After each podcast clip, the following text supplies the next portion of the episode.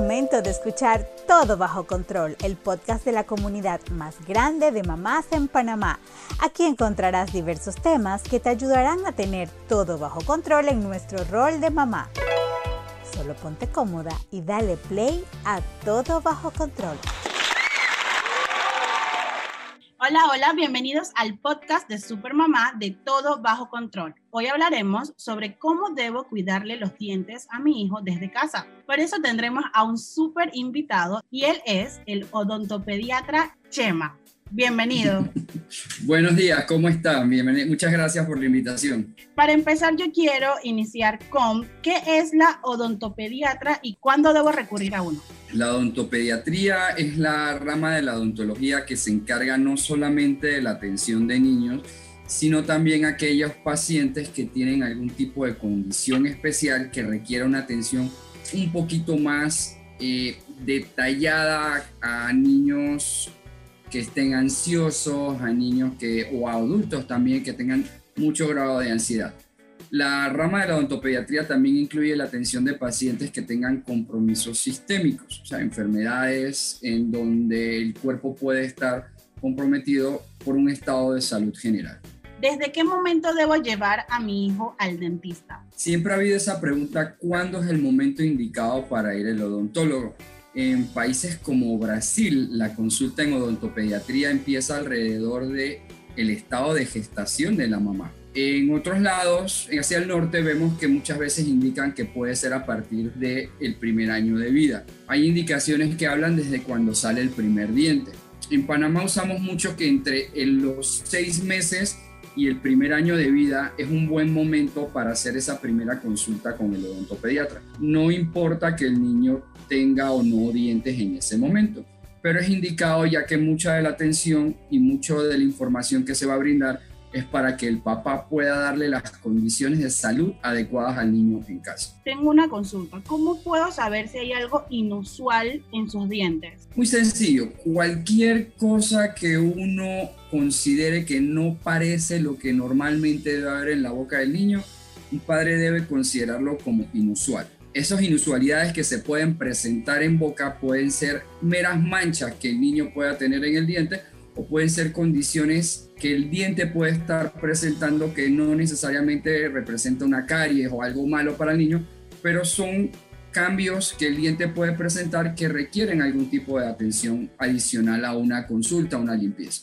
Ahora, también sucede de que muchas mamás buscamos estos remedios caseros. Entonces, no sé si es como muy bueno el tema de, si el limón, que el bicarbonato y demás. O sea, ¿eso es como importante o realmente tiene como alguna afectación? A través de la historia se han presentado muchas opciones de cómo debe cuidarse los dientes de los niños en casa, los clásicos, y a mí me gusta usarlos a veces, los remedios de la abuela, que es la medicina tradicional familiar en donde al niño a veces se limpiaba las encías y les empezaban a limpiar los, los dientes con productos como la miel, que es muy investigada en la odontología. Eh, otro es un poquito inusual, que una vez me preguntaron si podían limpiarle los dientes con tomate, clásico bicarbonato de sodio, que en verdad el sabor no es muy agradable para los niños en boca y en la actualidad existen pastas en el mercado que incluyen bicarbonato de sodio dentro de su fórmula. No son productos que van a causar algún tipo de daño en la superficie del diente. Sin embargo, lo ideal sería consultar con el especialista para tener la mejor recomendación de acuerdo a las cualidades de cada niño. En muchas ocasiones va a ser la usual que uno puede pensar. Siempre está ese pequeño porcentaje de niños que requiere un poquito más de lo normal para tener esos cuidados en la boca de forma adecuada. Exacto. Ahora también quisiera saber cómo es la forma correcta de enseñarles a mis hijos sobre el lavado bucal, o sea, si hay algún juego que sea como interactivo. En el mercado siempre ha habido una canción muy famosa de una marca comercial que habla siempre que los dientes de arriba se cepillan hacia abajo y los de abajo hacia arriba y las manitas en forma circular y eso tradicionalmente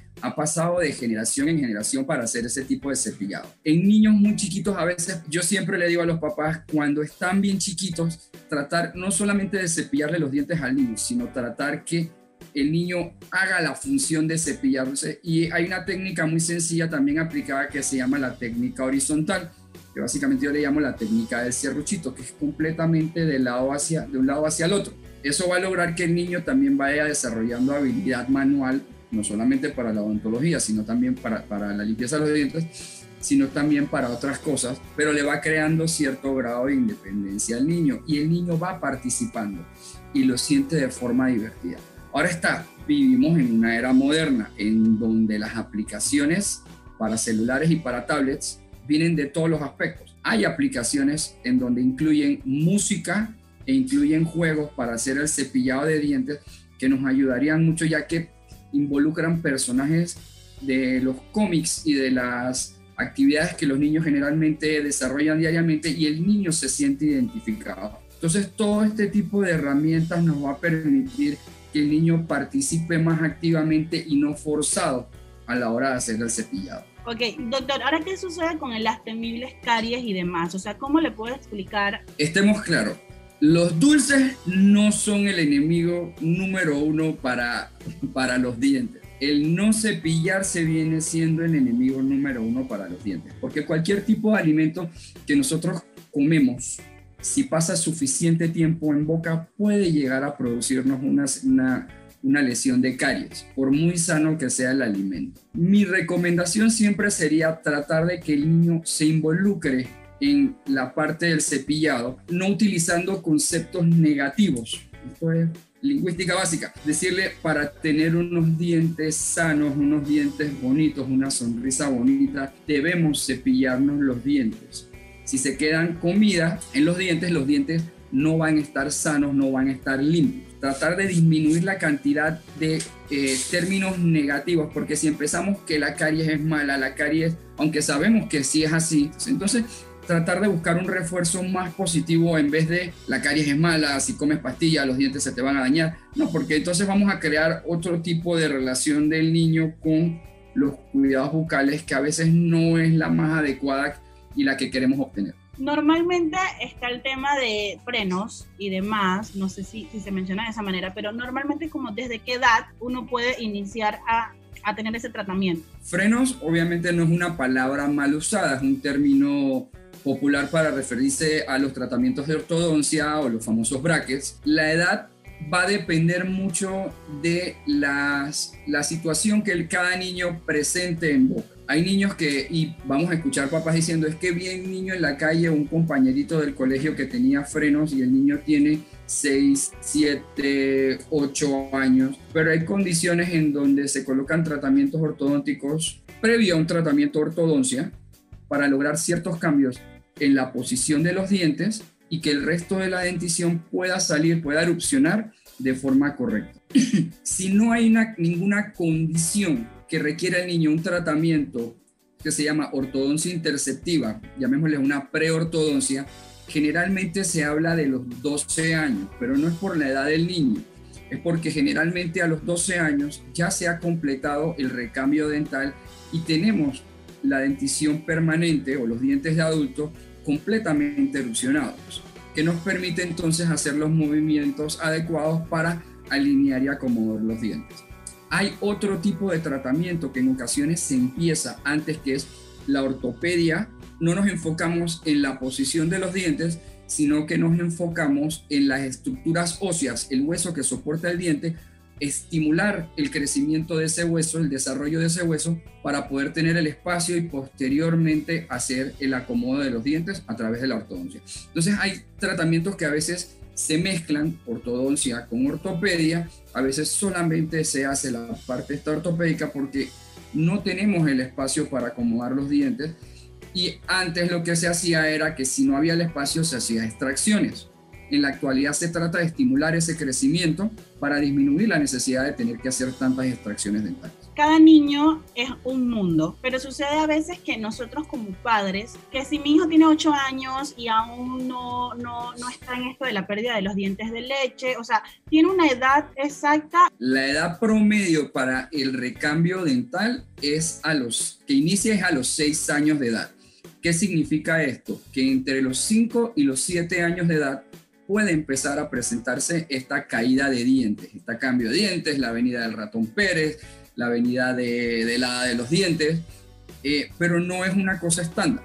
Tenemos niños que podemos verlo que antes de llegar a los 5 años pueden empezar a presentar ese recambio dental y hay niños que posterior a los 7 años todavía no han mudado el primer diente. Ninguno de los dos extremos es bueno y siempre es importante ver si hay un historial familiar de una situación similar.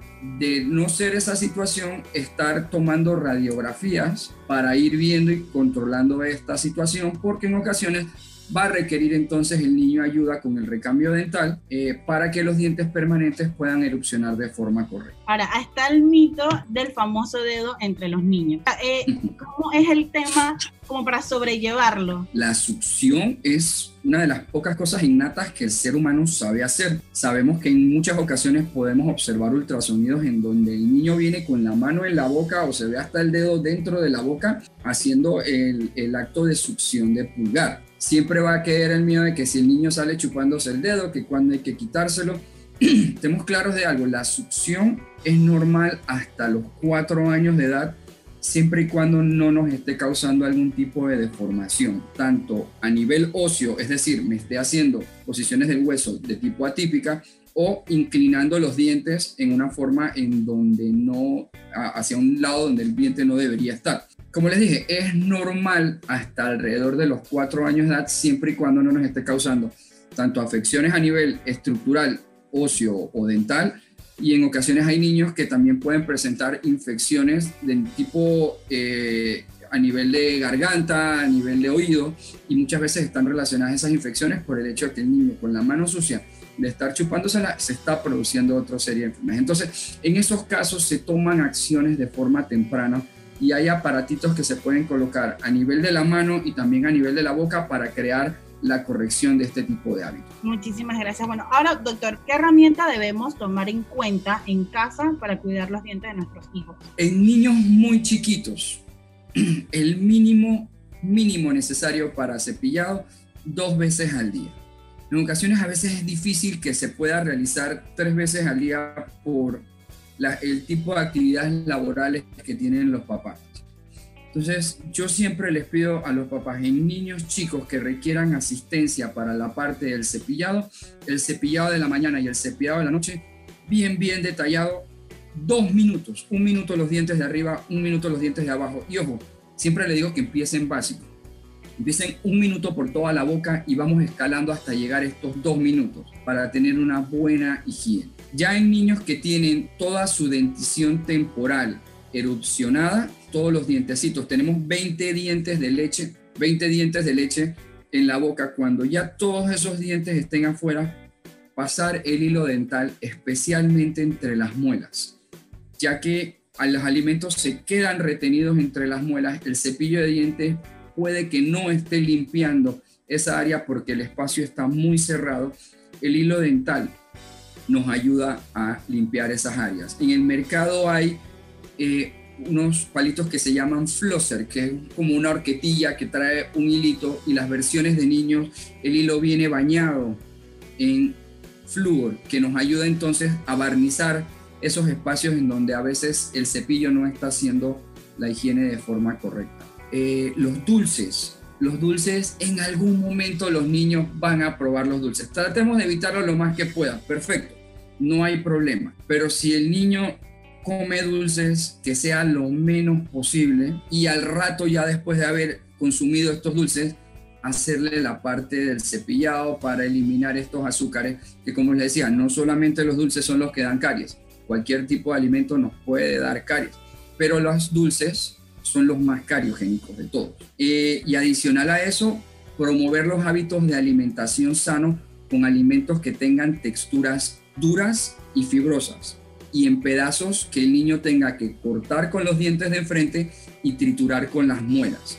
Este tipo de masticación nos ayuda a que estimulemos el crecimiento y desarrollo adecuado de los maxilares si todo lo que comemos es pedacitos chiquitos de comida, todo deshilachado, todo metido dentro de la carne para que el niño no sienta la textura del alimento, la boca va a crecer, pero no va a crecer lo que nosotros necesitamos y entonces vamos a tener apiñamientos dentales que van a conllevar a que posteriormente tengamos que hacer tratamientos ortodónticos con extracciones de dientes porque la boca no va a poder crecer todo lo que necesitamos. Entonces alimentos duros como la manzana, la pera, la zanahoria, el apio, el pepino, todo lo que sea crunch, eh, palitroque, rosquita, orejita, pan tostado, los pedazos de carne, no la carne deshilachada, pedacitos de carne que el niño tenga que demorarse triturando, el muslo de pollo, todo ese tipo de alimentos nos ayuda a que haya la estimulación en boca para que se dé ese crecimiento armónico de la boca. Ahora, doctor, también una consulta. El tema de la cantidad de la crema dental, ¿cómo debe ser? O sea, va... va... Importantísimo eso. Las personas o muchas de las generaciones que estamos en la actualidad y que somos padres, crecimos viendo comerciales de pastas de dientes en donde la pasta de dientes se colocaba como si fuera un sonde, una torre de pasta de dientes en el cepillo de dientes. La cantidad de pasta necesaria para un niño chiquito, digamos de 0 a 3, de 1 a 3 años, es del tamaño de un grano de arroz. Y para niños más grandecitos, 4 a 6 años, para empezar, es del tamaño de una lenteja. Más allá de eso, es demasiada pasta de dientes. Ese tubo de pasta de dientes, y le voy a hacer un daño horrible a las compañías de pasta de dientes, ese tubo de pasta de dientes debe durar muchísimo tiempo porque es bien poquito la cantidad de pasta de dientes que requerimos para proteger toda la boca. Y a nivel de la adolescencia y la adultez también va, va variando obviamente el tamaño, ¿no?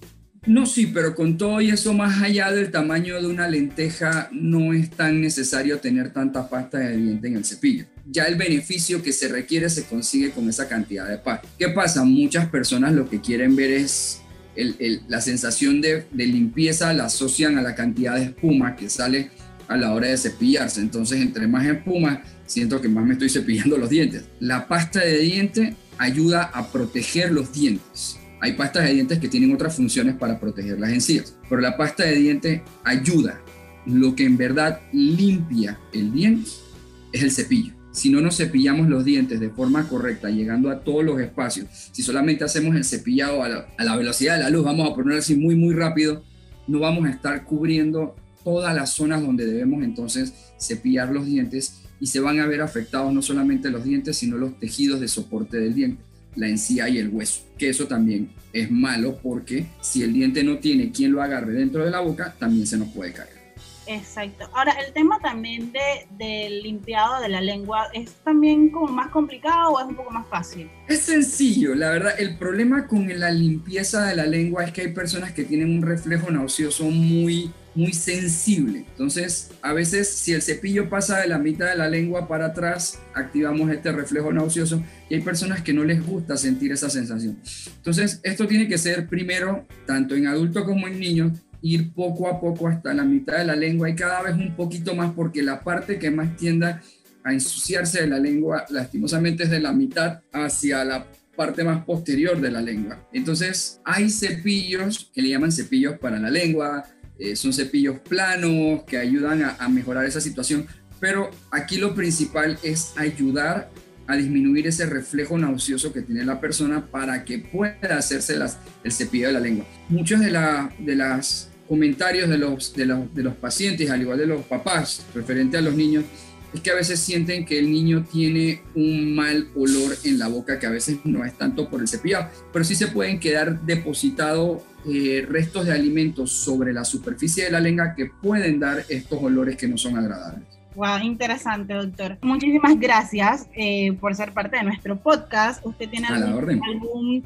correo, alguna red social donde lo podamos contactar? Bueno, nos pueden contactar a través de nuestras redes sociales, eh, Advanced Dental Clinic PTY en Instagram, eh, Doctor Chema en Instagram también, la página web de la clínica, página de Facebook, que también pueden buscar información. Todos los días estamos colocando consejos, tips información para nuestros pacientes y aquellas personas que tienen alguna duda. Aparecen también los números de teléfonos de urgencias de nosotros. Eh, las urgencias aparecen en los momentos menos esperados, entonces a veces no sabemos cómo recurrir. Ahí en nuestras redes sociales pueden encontrar también nuestros números de urgencia. Cualquier cosa también estamos a la hora. Los números de la clínica son el 226-5605 y el 6670-5527. Y bueno, antes de terminar, vamos con el ¿Sabías qué? ¿Sabías que el 90% de la población del mundo presenta algún tipo de problema en los dientes o en las encías? La recomendación siempre va a ser que trates de ir por lo menos dos veces al año al odontólogo para mantener una buena salud bucal. Muy interesante ese sabías qué que nos compartió el doctor. Y bueno, así finaliza un podcast más de Super Mamás. Y te recuerdo, mamá, que puedes suscribirte a nuestra página web www.supermamaspanamá.com, donde tenemos contenido exclusivo para ti y podrás gozar de beneficios como eventos virtuales, talleres, charlas y muchas sorpresas totalmente gratis. No olvides seguirnos en nuestras redes sociales, en Instagram y en Facebook como arroba supermamás.panamá y si te gustó esta emisión, compártela con tus grupos de mamás en tus redes e invita a que nos sigan a nuestra comunidad.